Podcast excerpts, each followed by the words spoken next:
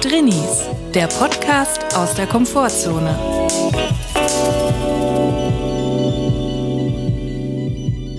Hallo und herzlich willkommen zu einer neuen Folge Drinnies. Wir hoffen, es geht euch gut und wenn nicht, ist auch okay. Und wir sind hier in einer besonderen Situation, Julia. Man hört es vielleicht auf deiner Aufnahme, weil wir sind mitten im Umzug. Ja, es hört sich alles bisschen sakral an.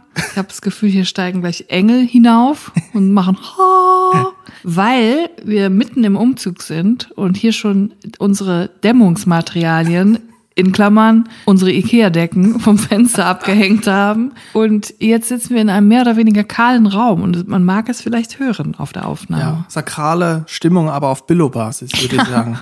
Es wird jetzt die nächsten Folgen auch noch so sein. Sei es drum, Gott vergelt. Ja. Ihr werdet es uns nachsehen. Ja, wir haben eine Wohnung gefunden, wir werden umziehen, wir freuen uns drauf, aber wir sind jetzt mitten im Umzugsstress. Es geht jetzt los. Wir werden natürlich trotzdem weiter hier für euch malochen in der Gagmine. Ihr kennt uns. Aber allerdings wird es nicht mehr auf dem Dachboden geschehen, die Podcast-Aufnahme. Also wir werden erst noch hier sein und dann aber woanders und dort gibt es keinen Dachboden. Ja, viele haben gesagt, wir hoffen, ihr findet eine Wohnung mit Dachboden. Leider haben wir keine Wohnung mit Dachboden gefunden. Wir müssen jetzt äh, mal gucken, wo wir aufnehmen. Vielleicht auf dem Balkon. mal sehen. Aber wir haben auf jeden Fall keinen Dachboden mehr.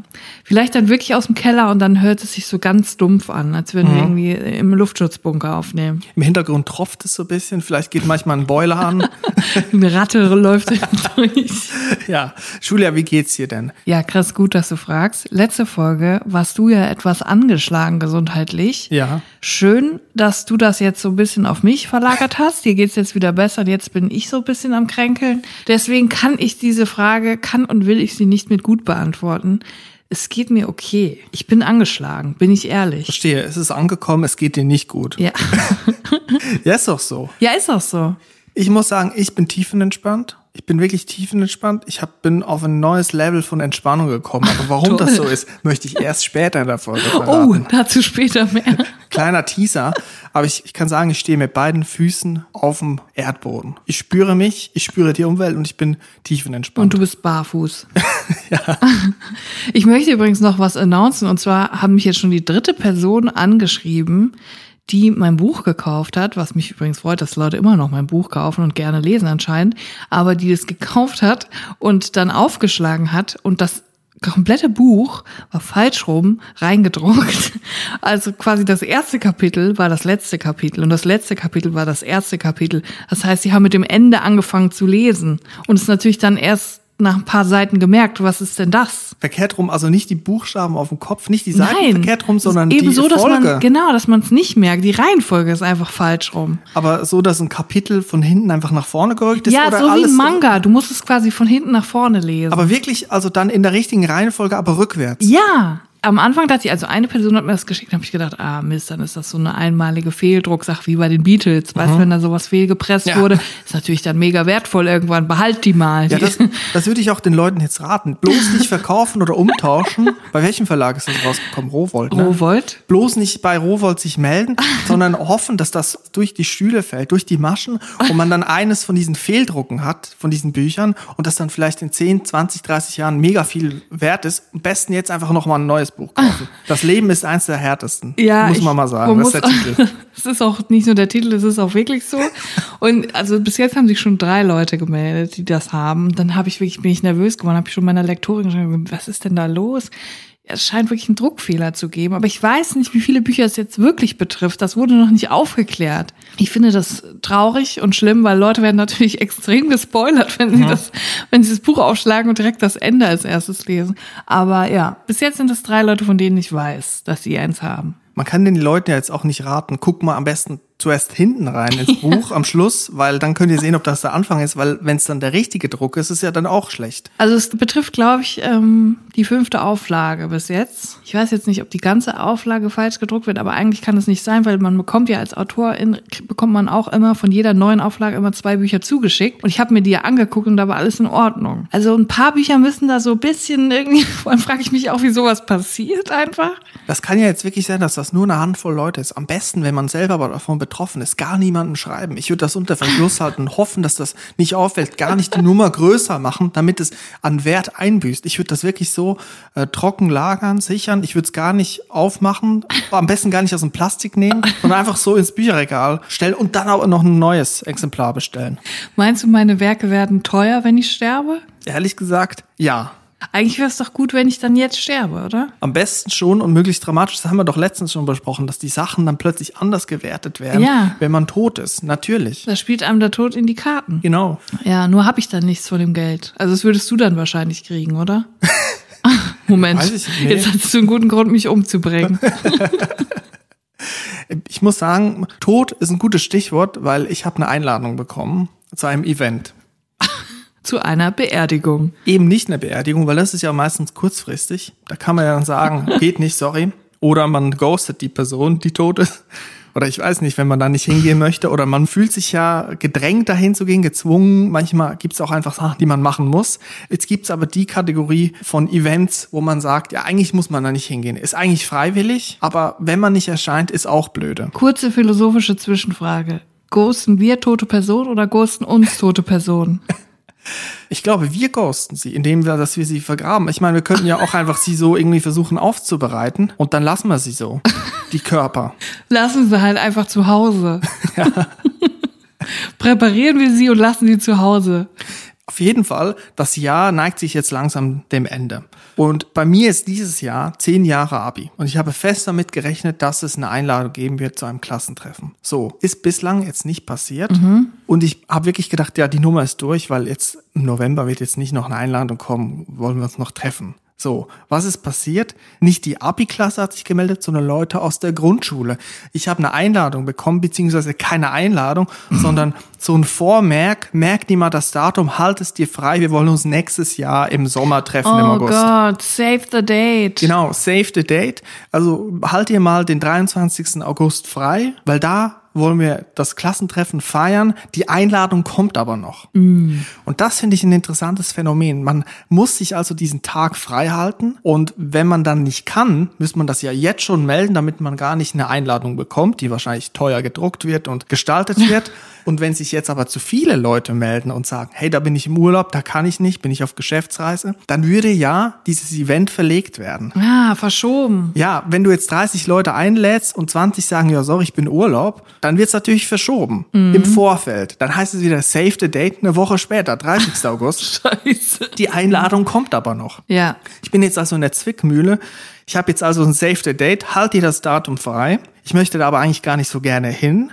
Aber ich muss mir jetzt das frei halten, beziehungsweise ich könnte jetzt schon sagen, ich komme nicht. Aber das würde ja dann heißen, dass sie vielleicht das Datum verlegen. Es wird mir gar keine Chance gelassen, damit umzugehen. Und ich wollte jetzt eigentlich dich fragen, was du mir raten könntest, wie, oder wir können es zusammen vielleicht erörtern, auch mit Hilfe der Community, wie komme ich jetzt da raus aus dieser Schlinge? Und ich glaube, dieses Save the Date ist ja etwas, was man jetzt allgemein kennt. Ich habe es auch schon bei runden Geburtstagen zum Beispiel erlebt, wo man dann eigentlich gar nicht mehr den Kopf aus der Schlinge ziehen kann. Ja, es wird einem natürlich extrem schwierig gemacht zu sagen, äh, ich kann da nicht, weil was, was jetzt mal ernst, was hat man irgendwie ein Jahr vorher schon geplant? Außer vielleicht eine Weltreise. So. Alles andere, eigentlich versichern sie sich damit, dass alle kommen und schließen schon mal vorher aus, dass überhaupt irgendjemand absagen kann.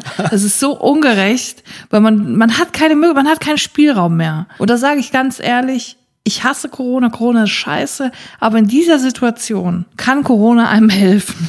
Ist Corona dein Freund? Und zwar, wenn es um den blöden zweiten Strich geht und die Symptome. Es hilft, glaube ich, nur, wenn du auf die Save the Date Sache sagst, ja, ich kann. Natürlich kann ich, das soll ich ja auch ein Jahr vorher schon da, äh, geplant haben. Und dann hilft nur eins, spontan absagen. Und ich sag ganz ehrlich, beim Klassentreffen ist es nicht schlimm, wenn du einen Tag vorher absagst. Du würdest mir jetzt raten, dass ich dazu sagen soll erstmal und dann spontan sagen, ich habe Symptome, bin aber vielleicht noch negativ getestet, die Schnelltests sind noch negativ, es kann sich noch entwickeln. Bin ich ganz ehrlich, ist vollkommen unmoralisch, aber was willst du machen? Die andere Variante wäre natürlich, und da bin ich immer vorsichtig, die Wahrheit sagen. zu sagen, Leute, ich habe euch seit 35 Jahren nicht gesehen. Ich, ich mochte euch damals nicht, heute wahrscheinlich noch weniger. Ich habe nichts mit euch am Hut. Ich wohne inzwischen im anderen Land. Ich kann doch nicht so weit anreisen dafür. Das könntest du auch sagen. Aber ob das so gilt für die Leute? Hast du schon jemals jemandem abgesagt und den wahren Grund genannt? Nee. Natürlich nicht. Da wird gelogen und gebogen. Also und Tuch. Man wird in die Ecke gestellt und mit eigentlich der Pistole am Kopf und es wird gesagt, das ist die Einladung vor der Einladung. Die Einladung für die Einladung, Save the Date. Man kann eigentlich gar nicht den Kopf aus der Schlinge ziehen, man ist dem ausgeliefert. Also ich muss jetzt zusagen oder ghosten. Ich muss dazu sagen, wenn du dich jetzt privat mit FreundInnen oder so triffst und dann sage ich schon mal, da bin ich schon ehrlich und sag dann, ich schaff das heute einfach nicht. Gut, ich habe keine Freunde, das ist ein anderes Thema. Ich habe keine Energie, dann sagt man einfach so, wie es ist. Aber ich finde, bei so extrem offiziellen Sachen, die anderen Leuten sehr viel wichtiger sind als einem selbst, da achtet man einfach drauf, dass man den Leuten auch nicht vor den Kopf stößt. Und da würde ich dann auch nicht sagen, ich finde das scheiße, was ihr da organisiert. Ich komme nicht. Da würde ich die wenigstens in dem Glauben lassen, dass ich die Absicht gehabt hätte zu kommen. Bin ich ehrlich? Beziehungsweise bin ich nicht ehrlich. Ja gut, jetzt weiß ich, was zu tun muss. Also die gute alte Ausrede am Abend vorher wird's dann sein. Richtig. Ja gut, danke. Es ist Gerne. eigentlich ja schon eigentlich ein Drinseiter gewesen jetzt. Drinseiter Frage, die Rubrik, wo wirklich wichtige Fragen im Zusammenleben von Drinis mit anderen Menschen geklärt werden. Und uns hat eine Nachricht erreicht, eine Frage, wo ich gar nicht sicher war, ob wir die schon mal besprochen haben, weil die eigentlich so universell ist und eine Situation, die ich immer wieder erlebe, als aktiven Part oder passiven Part. Das ist das Interessante, weil man da jetzt endlich mal von so beiden Seiten das beleuchten kann. Aber erst einmal möchte ich sagen, trenne ab für unsere Rubrik Drinsider. Drinsider. Scharf nachgefragt.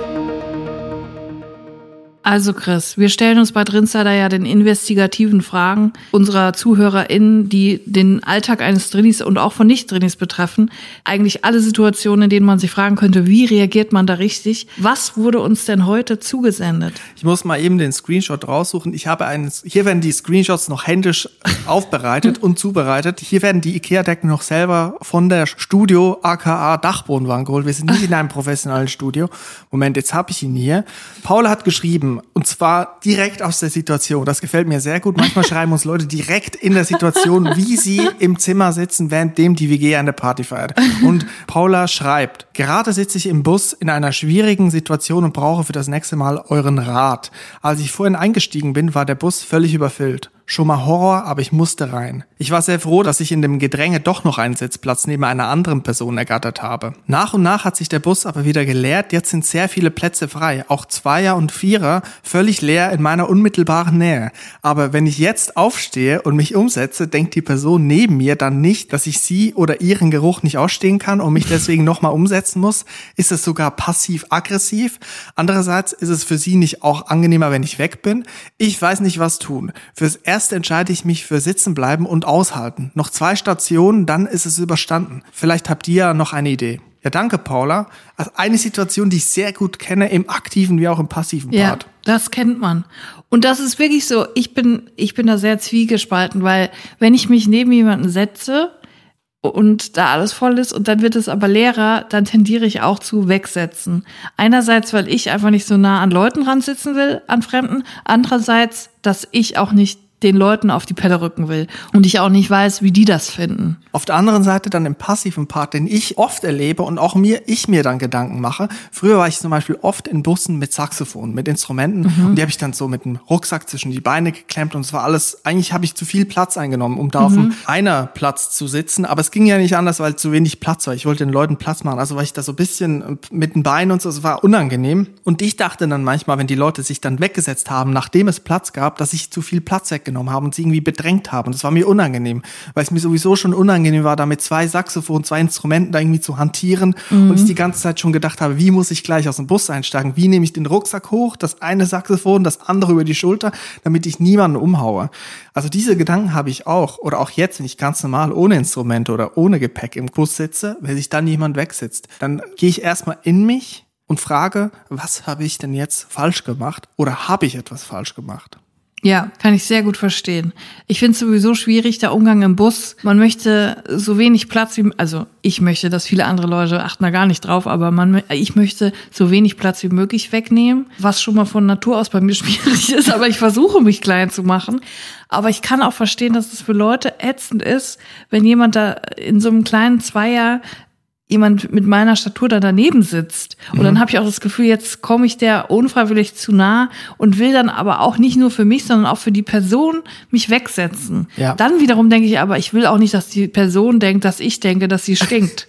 So, ja. also ja. es ist wirklich ein innerer Konflikt. Und ich habe es, glaube ich, meistens so gemacht, dass ich dann noch ein bisschen sitzen geblieben bin und dann gewartet habe, bis die nächste Station war. Mhm und dann, wenn die anderen Leute noch teilweise aufgestanden sind, bin ich auch kurz vor der Station aufgestanden, bin aber nicht ausgestiegen, sondern habe mich einfach ganz hinten hingesetzt. In den Rücken dann? In den Rücken. Und habe dann gehofft, dass die Person nicht sieht, dass ich gar nicht ausgestiegen bin.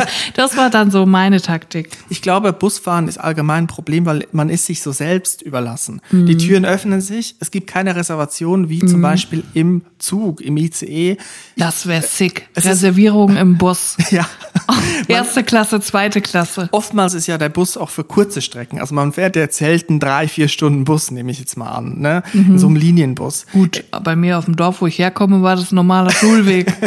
Klar, aber es ist oft für kurze Strecken. Man ist anders im Umgang. Man weiß, man sieht sich jetzt nur kurz und man geht dann wieder raus, vielleicht nach fünf Minuten schon, vielleicht erst nach einer halben Stunde oder nach einer Dreiviertelstunde, je nachdem. Das heißt, die Interaktion ist kürzer. Deswegen ist auch das ganze Busunternehmen dann so ausgelegt, dass die Leute einfach einsteigen und die werden sich hinten, so fühle ich mich immer, so ein bisschen selbst überlassen. Auch wenn der Bus völlig überladen ist mit Leuten, man, es wird gequetscht und man muss einfach gucken, wie es dann, wie es dann läuft. Ja. Und ich denke, das mit dem Aufstehen ist eine Timing-Sache. Also ja. du machst es so, du gehst mit dem Sog, mit der genau. Sogwirkung, genau. lässt du dich mitziehen. Ja, dass es so ein Gefühl gibt, ach so, die muss aussteigen, deswegen geht sie jetzt raus. Es hat nichts damit zu tun, dass ich stinke. Was ich schon mal gemacht habe, genau selbes Szenario. Ich fühle, dass es zu eng ist auf diesen Plätzen.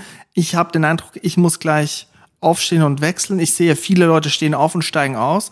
Und dann habe ich wirklich das Ganze, mein ganzes Acting von Heiner Lauterbach reingelegt und so getan, als würde ich aussteigen, dann rausgeguckt, ach nee, ist noch gar nicht meine Station.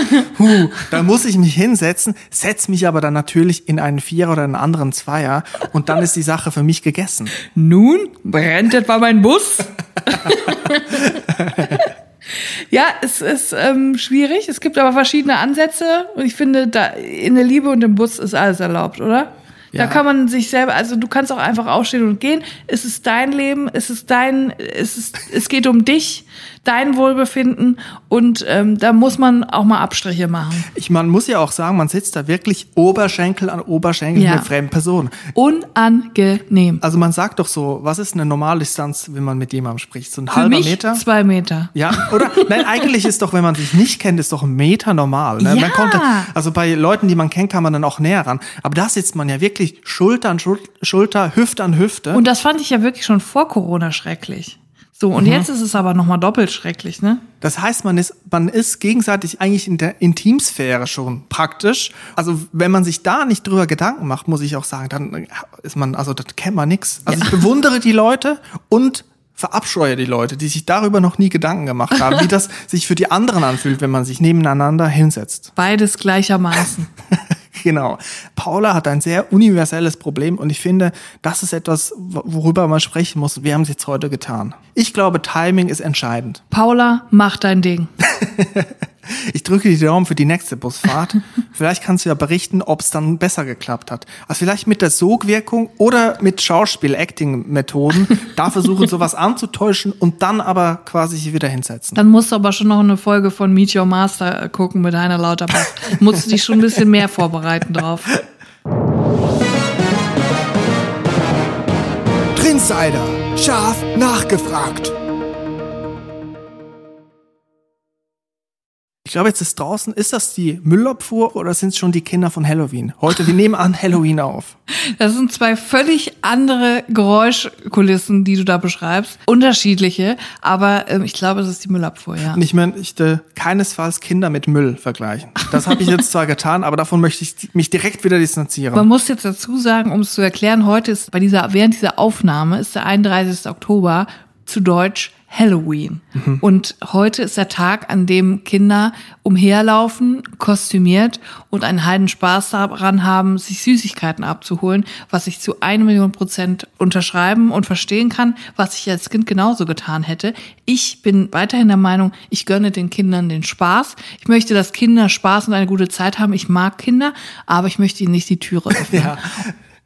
Früher dachte ich auch durch popkulturelle Überlieferungen aus den USA, zum Beispiel habe ich bei Malcolm mittendrin, bei Malcolm in the Middle. genau, habe ich gesehen, dass die dann auch ein Druckmittel verwendet haben. Da waren das dann schon Teenager und die haben dann wirklich also Saures gegeben und irgendwie, weiß nicht, Eier an die Hauswand geworfen. Oh und Gott. ich habe lange gedacht, ja, es gibt dieses Druckmittel von Kindern in Europa, in Deutschland an Halloween, aber das gibt's ja gar nicht. Die machen ja gar keinen Rabatz, wenn du keine Süßigkeiten verteilst. Das einzige Druckmittel, was die haben, sind Eltern, die sauer sind, weil sie sowieso nachts im Oktober rumlaufen müssen, in der Dunkelheit nachts, nach dem Feierabend und traurige Kinderaugen, die dich angucken. Aber das ist schon schlimm genug. Aber ich habe mir ja dieses Mal wieder was überlegt, wie wir das umgehen können. Wie wir den Kindern Süßigkeiten geben können und trotzdem nicht die Tür aufmachen müssen. Und zwar habe ich mir eine Vorrichtung gebastelt. Das ist eine Art Flaschenzug.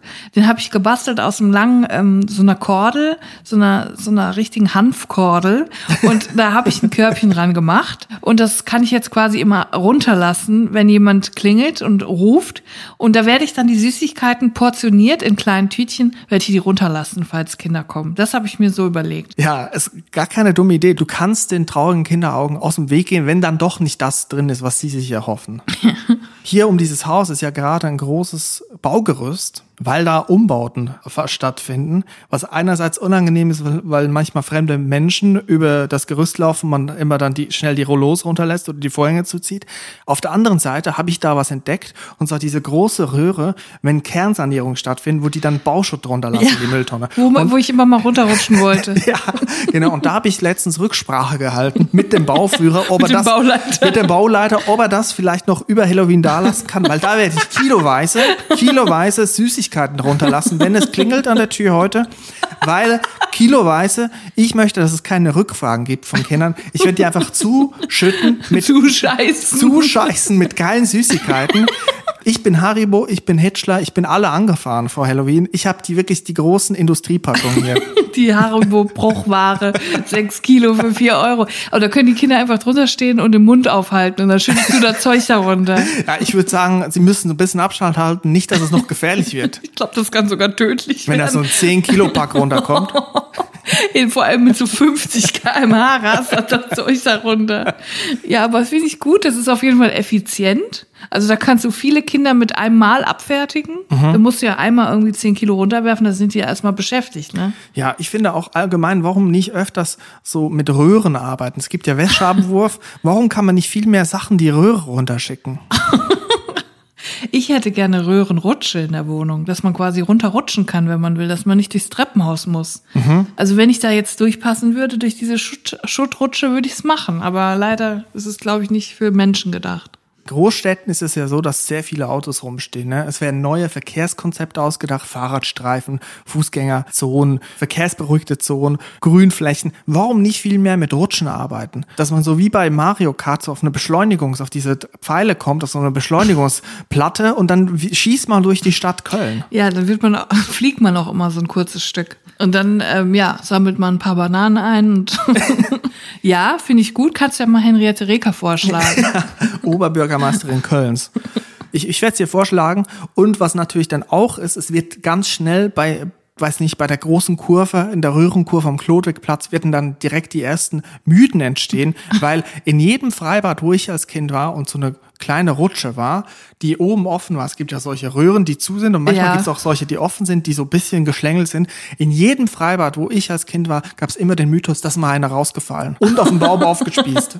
Hey, bei uns gab es überhaupt keine Rutsche, die offen ist. Nicht? Also die Röhrenrutschen, die sind immer zu gewesen. Nur diese Kinderrutschen sind offen, wo es dann so zwei Meter so kurz runter geht gerade. Ich glaube, das waren früher auch Kinderrutschen, aber da hat dann der Bademeister so hobbymäßig im Winter da einen Schweißer rausgeholt und ein bisschen verlängert hinten, illegal angebaut. Ein bisschen spicy gemacht. ja, genau, und dann von der Statik her hat's dann nicht so ganz hingehauen, dann hat's die Leute rausgeschossen in der Kurve. Vor allem, was man als Kind auch alles glaubt, weißt du, dann sagt jemand, da ist schon mal jemand rausgeflogen. Ja, als ob diese Schwimmer dann noch existieren würde, wenn da ein Kind rausgeflogen gestorben wäre, als ob diese Rutsche nicht demontiert wäre dann. Einfach so, ja, und jetzt rutschen wir darunter, klar. So gesehen sind Freibadrutschen gruseliger als Halloween, wenn ich mir so recht überlege. Zu 100 Prozent. Warst du schon mal in so einer Geisterbahn, wo dann so Leute äh, mit der Kettensäge auf einen zurennen? Ähm, ich war nicht in der Geisterbahn. Ich war schlimmer. Ich war im Dungeon in London. Das gibt's auch in Hamburg und ich glaube noch in mehreren Städten auf jeden Fall. Das ist der absolute Horror. Es ist wie eine Geisterbahn, aber man fährt nicht durch, sondern man läuft durch. Und es sind halt extrem viele SchauspielerInnen, die halt extrem in ihrer Rolle sind. Und es ist halt wirklich, also gut, man muss dazu sagen, ich vertrage absolut gar nichts. Ich habe in meinem Leben vier Horrorfilme geguckt und seitdem kann ich nicht mehr in den Keller gehen. So, und äh, ich vertrage einfach nichts, was gruselig ist. War eine super Idee, dann ins äh, London Dungeon zu gehen, wo wirklich, also das war wirklich der Horror. Man muss dazu sagen, vor mir lief eine Mutter mit ihrem Kind. Und das Kind hatte so extreme Angst und es wurde von einem Mann so erschreckt, der so nah an sie range rangegangen ist und nicht aufgehört hat, sie anzubrüllen aus voller Kehle in seiner Horrormontur. Selbst als das Kind geschrien hat, vor, es hat so geheult, es hat geschrien und die Mutter hat nur zu dem Mann gesagt, stop it, stop it. Und der Typ hat weitergemacht. Der hat einfach knallhart weitergemacht. Und da war mir klar, das hier, ist- das kann nicht richtig sein. Und wie alt war das Kind? Das Kind war so acht bis zehn. Nein. Irgendwas dazwischen. Aber das geht doch nicht. Warum dürfen die da überhaupt rein? Das frage ich mich auch. Das ist eine andere Frage. Das- Die Mutter hat auf jeden Fall dafür gesorgt, dass ihr Kind ein saftiges Trauma mit nach Hause genommen hat.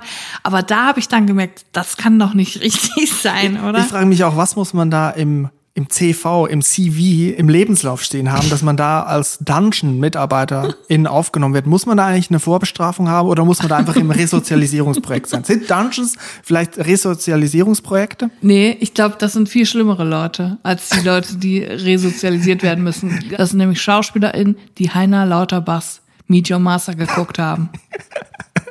Die gehen da voll drin auf und ich muss ehrlich sagen, es gibt anspruchsvollere Dinge, als einen Horrorclown zu spielen. Du musst halt, du bist halt, siehst halt gruselig aus, das war's, und du musst eigentlich die ganze Zeit nur stumm rumschreien. So. Ja, und du musst mit einer Kettensäge umgehen Ja, können. und das ist ja wirklich nicht schwer. Also das mache ich dir auch morgens um acht. Wenn ich als Horrorclown aus dem Bett komme, dann kann ich auch ein bisschen rumschreien. ja gut, aber wenn du da einen ganzen Tag am Schreien bist, also acht Stunden Schicht und dann kommst du Abend nach Hause, sagst, legst die Füße hoch und dann fragt der die Partnerin, was hast du heute so gemacht? Ja, wieder acht Stunden rumgeschrien. Weißt ja auch, was du gemacht hast, ne? Muss erstmal so einen Halsdrop abends nehmen. Ich meine, wer kann von sich behaupten, dass er unvergessliche Erlebnisse schafft? Das kann ja nicht, kann nicht jeder behaupten in seinem Dass er Job. bei Kindern im Gedächtnis bleibt. Das Gruseligste, was ich erlebt habe, war mal so ein Spiegelkabinett in Luzern, by the way, beim Löwendenkmal. Und da muss ich sagen, na gut, es sind halt Spiegel, ne? Man sieht dann unten die Silikonfuge und da dachte ich so, ja, Ja gut. man kann unten ein bisschen gucken auf diese Fugen. Wo ist ein Spiegel, wo ist kein Spiegel? Wo ist nur Glas? Wo Mega underwhelming. Ja, und da war ich drin als äh, kleiner Bub und dann bin ich dann wieder raus und gedacht, ja, okay. Spiegelkabinett extrem underwhelming. Das weiß ich auch noch im Panoramapark im Sauerland, als es den noch gab, war ich sehr oft und da gab es auch ein Spiegelkabinett und das war das langweiligste, was es überhaupt in dem Park gab. Ja, dann gab es einen Spiegel, wo man dann besonders dünn aussah, besonders dick, besonders groß, besonders klein. Ja, gut. Also für mich der größte Horror im Zusammenhang mit Spiegel immer noch der Wellenspiegel von Ikea. Da muss ich jetzt nicht, muss ich nicht ins Spiegelkabinett, um Horrorspiegel zu sehen. Der größte Horror, wenn es im Spiegel geht, morgens, wenn man selber in den Spiegel guckt. Da muss ich doch nicht Eintritt für zahlen. Vielleicht haben auch die Selfie-Kameras die Spiegelkabinetts ersetzt. Man, da kann man jeden Filter drauf machen, das ist gruseliger. Das stimmt. Also wenn ich mich kurz in aus Versehen in Selfie-Modus gehe und dann so ein bisschen im Profil film, das ist schlimmer als alles andere, was eigentlich im Spiegelkabinett passieren kann. Zu 100 Prozent. Ja, nee, Spiegelkabinett, pff, Flop. Ich habe mich als Junge dann schon gefragt, ist auch wahnsinnig aufwendig, dieses Ding zu betreiben, weil da muss man jeden Tag diese scheiß Spiegel putzen. Was das für ein Aufwand ist. Was ich ja so krass finde an diesem Halloween-Trend, dass er so rübergeschwappt ist von USA, dadurch kriegt man ja auch viel mehr mit, was in den USA an Halloween so alles gemacht wird. Und wenn ich dann die Videos sehe von Kindern, die irgendwie so hm, zwischen drei und sechs sind und von Haus zu Haus gehen, dann merke ich einfach, das, was die an Horror ertragen mit vier Jahren, ertrage ich mit 31 nicht. Also die sehen dann, also manche Leute nehmen es ja richtig ernst, ne? In in den USA. Die haben dann wirklich das komplette Haus, sieht aus wie ein Friedhof, überall sind Skelette, da, aber dann auch so richtig plastisch, halt Leute, die halt irgendwie verbluten, Leichen, geköpfte Personen und so, die hängen dann da am Galgen und so. Also so richtig, richtig schlimm eigentlich. Und die Kinder, die wachsen damit auf und es ist so, als wäre nix. Und ich denk so, die sind doch komplett abgehärtet mit vier Jahren. Also, schaff- also da kriege ich ja Angst, wenn ich das sehe. Und die laufen darum, ah, trick or treat. Und denen macht das gar nichts aus. Naja, es ist auch ein positiver Umgang mit dem Thema Tod, Folter, Schmerz, Blut, amputierte Gliedmaßen. Mit dem Thema Folter, ja. Ja, aber findest du das nicht auch? Hast du keine Angst vor solchen Dingen? Ja, doch, aber ich halte mich halt davor fern. Wie gesagt, ich bin auf dem Baugerüst und schütte da kiloweise durch die Röhre runter. Aber ganz ehrlich, ich muss sagen, mich bringt heute nichts aus der Ruhe. Ich bin tiefenentspannt. Ich bin absolut bei mir. Irgendwie auch überhaupt nicht bei mir, wenn ich es mir recht überlege. Aber ich bin auf jeden Fall ruhig, beruhigt. Ich stehe mit meinen Füßen auf dem Boden und ich spüre den Boden, so wie ich ihn noch nie gespürt habe. Chris, was ist los mit dir? Ich kann das nicht ertragen, was du da für eine Scheiße redest. Ich habe eine Doku geguckt vom WDR. Ich bin ja WDR-Abonnent auf YouTube und guck mir manchmal Dokus an. Und da wurde mir eine Doku vorgeschlagen aus dem Jahr, ich glaube 2000, sie ist schon älter. Und da geht's um Hypnose. Und ich möchte das jetzt in einem Bubble-Update besprechen mit dir. Gerne. Bubble Update. Bubble Update ist die Rubrik, wo wir gucken, was bringt der YouTube-Algorithmus heute aufs Tablett, was servieren unsere Tabs, wo gehen unsere Lesezeichen hin und welche Twitch-Streams schalten wir dann doch vielleicht lieber ab. Und ich habe eine Doku gesehen auf YouTube vom WDR und da ging es um Hypnose. Es geht um einen Hypnotiseur, den du wahrscheinlich kennst. Oh, der, der mich hypnotisiert hat? In Bochum? Ich glaube nicht, dass es der war. Es ist ein Promi-Hypnotiseur, der, ich glaube, nicht unbedingt Promis hypnotisiert, aber selber zum Promi geworden ist. Und das spielt alles, also die Doku spielt im Jahr 2000, was wichtig ist, weil es doch von der Aufmache, wie man ja sagt, im Fachjargon in dieser Doku, von der Aufmache, von den Schnittbildern schon auch für mich ein, weiß nicht, das ist eigentlich Kunst. Das ist ein künstlerisches Werk, was da abgeliefert wurde. Sag jetzt, wie der heißt. Ich will's wissen. Der Hypnotiseur heißt Faro und man kennt ihn zum Beispiel aus dem Sommerhaus der Stars. Von Goodbye zwei- Deutschland. Genau, vor zwei, drei Jahren war der im Sommerhaus der Stars mit seiner Frau. Ah, und er war so ein schlimmer Mansplainer. Also Ich möchte dich warnen, weil ich habe gesehen, der ist wirklich aktiv im Internet, der ist, hängt da knietief in den YouTube-Kommentaren drin. Und ich glaube, das ist ein Typ Rechtsschutzversicherung. Bitte, Julia, du musst dich jetzt zusammenreißen. Ich möchte nur kurz anmerken, dass seit Faro mit seiner Frau im Sommerhaus war, sage ich zu Pfirsich nur noch Pfirsch. Weil die hatten so ein Quiz. Im Sommerhaus wird man ja immer so hochgeseilt, an so Kränen, so zehn Meter über der Erde. Und dann müssen die da irgendwie auf einem hängenden Auto Quizfragen beantworten. Und da war irgendeine Frage, äh, wie heißt das und das Obst oder irgendwas, keine Ahnung, welcher Emoji geht für Arsch, ich weiß es nicht. Und da hat er ge- geantwortet, Pfirsch. Seitdem sage ich zu Pfirsich nur noch Pfirsch. Ist Das als Fun Fact. Ist vielleicht ein Dialektausdruck. Sommerhaus der Stars ist ein Format, wo Promi, vermeintliche Promi-Pärchen reingesteckt werden in ein Haus zusammen mit irgendwie acht oder neun anderen Promi-Paaren und die werden dann zum Rausrasten gebracht. Ein äh, Erfolgsformat von RTL, das muss dazu gesagt sein. Also der Pfirsch-Hypnotiseur.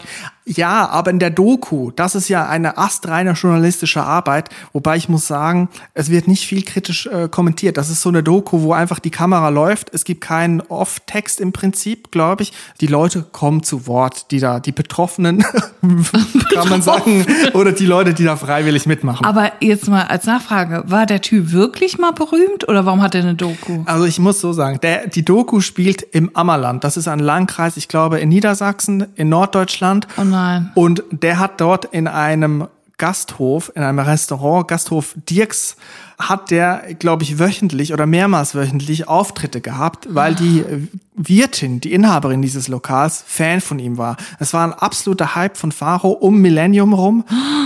der, die haben, die haben Merch verkauft, T-Shirts und der ist dort halt mehrmals die Woche oder einmal die Woche oder mehrmals im Monat, keine Ahnung, aufgetreten und hat da in einem Saal, den es ja immer gibt, in so Gasthäuser, wo dann vielleicht der Schützenverein seine Versammlungen macht, abhält. Ja. Und da wurde eine Bühne aufgebaut, so eine Bühne so fünf mal fünf mit so Elementen, mit paar äh, bunten Scheinwerfern und da wurde einfach affengeile Trance-Musik auch eingespielt, wo der dann eher mit dem Headset-Mikrofon drüber gesprochen hat. und es war ein absoluter ha Hype. Klein wie groß, alt und jung sind da alle hingegangen, haben sich hypnotisieren lassen vorm Publikum.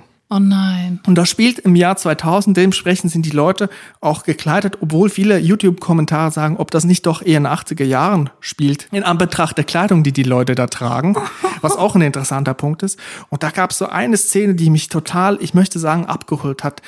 Es gibt quasi einen Cold Opener, es wird eingestiegen, es wird gezeigt, was macht Faro, was ist der Hype, ein paar Leute kommen zu Wort und dann wird einmal in so Schwenks, in der, ziemlich am Anfang der Doku, wird dieses Dorf gezeigt, wo er auftritt und das ist mit so einer Musik unterlegt. Das ist einfach nur Wahnsinn, Gänsehaut. Ist das so ein richtiges Dorf mit so Reddachhäusern und so? Genau, und so Scheunen? genau. Absolut ländlich. Die Leute haben auch alle diesen norddeutschen äh, Dialekt drauf, diese, diese Aussprache. Die stolpern über den spitzen Stein. Genau, das sind Staubsaugervertreter im Publikum, das sind Bauer, das sind äh, BäckerInnen, das sind Leute, Leute wie du und ich. Leute wie du und ich, die da eine affengeile Zeit haben und gucken, wie der Nachbar auf der Bühne hypnotisiert wird und dann sich wie ein Roboter zur Bar begebt und da ein Bier bestellt als Roboter. Hypnotisiert als Roboter? Hypnotisiert als Roboter. Leute sind da hingegangen, Nein. äh, Frauen mittleren Alters sind da hingegangen, um besser durch die Wechseljahre zu gehen. Ich sag dir, ich krieg, ich krieg gerade schon so eine Gänsehaut. Das ist so eine unangenehme Gänsehaut, weil ich weiß, dass manche Leute extrem schnell zu beeindrucken sind. Und wenn dann so der große Showman kommt, der sich inszeniert als, als der Große und dann hat er auch noch eine, ähm, eine tolle Stimme und dann sagt er, ist er so bestimmend in dem, was er sagt. Das sind auch dann viele Frauen sind solchen Männern schnell verfallen. Und wenn du sagst, die Wirtin war so Fan, dass sie den so oft gebucht hat, da klingelt bei mir direkt dieses, ähm, im Prinzip geht es um Anziehung und endlich mal wieder von einem Mann angesprochen und angefasst zu werden. Ja, ich, man kann es nicht so ganz leugnen, was du sagst. Das stimmt schon. Die Doku heißt der Star-Hypnotiseur, in Anführungszeichen Star-Hypnotiseur und seine Jünger. Und ich finde, das verrät ganz viel, was da die Dynamik ist, Ja. nämlich. Ich finde es zuweilen nicht nur lustig, sondern auch traurig, muss ich auch sagen, was die Leute da für, was sie quasi in, an Hoffnung in ihnen projizieren. Aber Hoffnung ist ja was Gutes. Und da bin ich, stehe ich hinter Faro. Faro, der heißt eigentlich, glaube ich, Martin Bolze. Faro. Und wenn ihr bitte diese Doku guckt und in die YouTube-Kommentare geht, benehmt euch bitte. Mal geht da mit Respekt um. Das sind echte Menschen, die da porträtiert wurden. Und denkt dran, viele davon sind schon tot, weil da sind viele Alte schon dabei. Aber jetzt mal eine Nachfrage. Wenn du sagst, er ist da so oft aufgetreten, war da, waren das dann Entertainment-Hypnosen oder waren das Ich helfe euch Hypnosen, so äh, Jesus-mäßig? Ich würde sagen, er hat gesagt, ich helfe euch, aber es war immer Entertainment. Unter Deckmantel von ich helfe euch, ähm, ihr könnt abnehmen. Er hat auch so CDs verkauft, so nein, Abnehmen-CDs nein. oder besser durch die Wechseljahre. Bestimmt, ich glaube auch was gegen Schmerzen allgemein. Ich habe Schmerzen, hypnotisiere mich, mach die Schmerzen weg. Und die haben T-Shirts verkauft, wo dann hinten drauf steht, niemand ist wirklich alleine. Und da merkt man auch, Nein. wohin diese Reise geht, wohin diese Reise geht Also waren die dem total verfallen? gewisse Leute bestimmt, die werden da auch porträtiert. Andere sind da bestimmt auch nur zur Belustigung hingegangen, weil man statt ins Kino geht, geht man mal dahin und Ja. guckt mal, was es so gibt. Und danach gibt's noch ein Cordon Bleu mit Pommes. So. und ich möchte jetzt sagen, diese Hoffnung, weil Hoffnung ist was Gutes, diese Hoffnung möchte ich aufnehmen. Und vielleicht sollten wir auch unseren HörerInnen was zurückgeben an Hoffnung. Oh nein, Chris. Und ich habe mir nein. gedacht, Faro, ähm, das ist ein guter Name. Das ist ein Konzept, was mir gefällt. Chris, Mein warum Mathema- hast du keine Socken mehr an? mein Mathematiklehrer hat damals schon gesagt, Chris, wenn Sie wirklich Geld verdienen wollen, starten Sie doch eine Sekte. Gut, Sekte, das lasse ich jetzt mal, aber vielleicht ist ja Hypnose etwas für mich, habe ich mir überlegt. Und vielleicht kann ich ja ein Stück meines geilen Lebens, weil muss ich auch sagen, Faro, das ist für mich der Inbegriff von Gran Canaria. Immer braun gebrannt und das unterscheidet ihn auch vom Publikum. Einen geilen Anzug, ein Autotelefon, was erwähnenswert ist, weil es 2000 noch nicht so viele Handys gab und er ein Telefon im Auto hatte. Heftig. Und braun gebrannt, frisch von Gran Canaria, was ja damals noch etwas war, wo man, man die Leute beeindrucken konnte. Und die Doku, die endet damit, dass diese Wirtin, die Organisatorin von dem Ganzen, die auch was irgendwie gefühlt der größte Fan von Faro ist und war, dass die dann selber sich zur Hypnose stellt und die hat da irgendwie so hingefiebert und wollte natürlich dieses krasse Gefühl von diesem Fallen lassen und ein Mann hält dich am Rücken und äh, legt dich auf den Fußboden Oh Gott, eines Gasthofes, wollte sie natürlich auch nachvollziehen und dann hat es bei ihr aber nicht geklappt. Und dann war die, war die wirklich, man hat es gesehen, die war enttäuscht von sich selber, die hat irgendwie gedacht, ja, sie gehört da nicht dazu. Oh nein, die Arme. Und das möchte ich nicht. Das möchte ich nicht, dass unsere HörerInnen dieses Gefühl haben, dass sie nicht dazugehören. Und dazu möchte ich Sie einladen, in der ersten deutschen Comedy-Podcast-Hypnose mit mir einen Weg zu beschreiten. Julia, vielleicht hilfst du mir und ich hätte direkt den Mut mit einem Stück Musik. ja, natürlich helfe ich dir gerne. Ich möchte, dass wir zusammen unsere Augen schließen. Also Julia, du und ich nicht, weil Mhm. So. wir, wir, wir machen ja hier gerade Cash ne, mit so, den Leuten. ja, wir stimmt. müssen schon die Kontrolle behalten. Ja. Es geht ja auch um Macht. Atme tief ein, halte die Luft für einen Moment lang an. Und wenn du nun ausatmest, dann gehst du in ein tiefes Gefühl der Entspannung. Ich versuche so ein bisschen im typischen Faro-Duktus Ja. zu sprechen. Ich, vielleicht sollte ich mich auch Chris Faro nennen und Julia Faro. Da gibt es dann Copyright-Probleme. Ich weiß es nicht. Wahrscheinlich. Konzentriere dich auf meine Stimme. Mit jedem Wort, mit jedem Satz gehst du tiefer in dieses angenehme Gefühl, in, diese, in dieses Gefühl der Entspannung. So, jetzt haben wir die Leute da, wo wir sie haben wollen. Vielleicht sind sie schon auf dem So Boden schnell geht umgefallen. das. geht absolut schnell. Also Leute sitzen sich da auf dem Stuhl und dann sagt er, und schlaf. Und dann kippen die um, fallen auf den Boden und sind komplett weg. Oh mein Gott. So, die sind also- Wachs in seinen Händen. Lasst vollkommen los, sei ganz locker. Auch das ist wichtig, weil wenn man nicht locker ist, dann klappt es natürlich nicht. Man muss auch vielleicht ein bisschen nachhelfen. Vielleicht hat man sogar ein schlechtes Gewissen, wenn es nicht funktioniert. Hm? Vielleicht macht man dann auch dem Hypnotiseur zuliebe mit. Vielleicht hilft man dann auch nach und macht dann halt einfach mal so einen Roboter, obwohl man gar nicht hypnotisiert ist. Hypnose ist eine Teamarbeit. Wir kommen zurück, achtet nur noch auf meine Worte, nichts anderes ist mehr wichtig. Versinke immer tiefer und tiefer, atme gleichmäßig ein und wieder aus. Und wenn du gleich aufwachst, dann hast du das unbändige Gefühl zu rauchen. Rauchen wie ein Schlot. Du rauchst alles weg, was dir in die Hände fällt. Du gehst raus auf die Straße und beklaust fremde Leute um deren Zigaretten. Du Du wirst nimmst die Stummel von der Straße und rauchst sie, egal wie kurz sie sind. Du wirst rauchen wie das letzte Kohlekraftwerk in Ruhrpott. Nein, du wirst stärker rauchen. Du wirst rauchen wie ein CDU-Bundestagsabgeordneter zwischen zwei Sitzungen. Du bist völlig bei dir, du lässt dich fallen. Du hast den Drang, wenn du gleich aufwachst, diesen Podcast zu abonnieren und eine 5-Sterne-Bewertung zu geben und alle meine DVDs zu kaufen. Mit Julia kommst du besser durch die Wechseljahre, mit mir kannst du abnehmen. Wir beide befreien euch von eurem Schmerz. Jetzt müssen wir aber die Leute wieder aufwachen. Wie geht das denn? Das habe ich nicht gesehen. Man hat immer nur gesehen, wie, wie das funktioniert da, dass die Leute da hypnotisiert Ja, manchmal sind. schnipsen die das so, so, du wachst auf. Kannst du einmal schnipsen ins Mikrofon? So, jetzt So, müssen die ihr seid Leute. wach? Im besten Fall sind sie wieder da. Und was seid ihr am Rauchen? ihr seid am Rauchen ohne Ende. Aber eigentlich haben wir denen ja jetzt keinen Gefallen damit getan, oder? Doch. Doch? Ich glaube schon, weil ich arbeite ganz eng mit der Tabakindustrie zusammen. Das habe ich jetzt leider nicht offengelegt. Ja, ich glaube, Julia, mit diesen Worten, mit diesem Gefühl können wir doch unsere Hörerinnen in den Tag lassen, in die Arbeitswelt, aus der Bahn heraus, in eine neue Woche. Und wir können gleich mal ein paar Stangen Zigaretten durch, den, durch, den, durch die Rutsche werfen, unten zu den Kindern. Da habe ich jetzt irgendwie das Bedürfnis nach. Ich möchte auf jeden Fall jetzt diese Doku sehen und ich werde sie mir ansehen, weil du hast mich jetzt wirklich heiß darauf gemacht. Ich wusste gar nicht, dass dieser Faro wirklich mal ein Ding war. Ich habe mich nämlich immer gefragt, warum ist er beim Sommerhaus der Stars? Weil ich habe vorher noch nie was von dem gehört, außer von Goodbye Deutschland. Das ist auf jeden Fall jemand, der weiß, wie es läuft. Ein Hypnotiseur, der es kann, offensichtlich.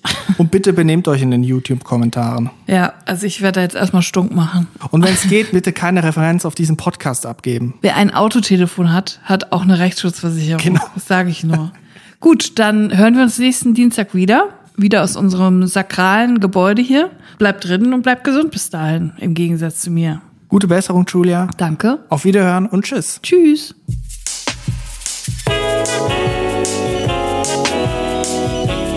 Drinnies, der Podcast aus der Komfortzone.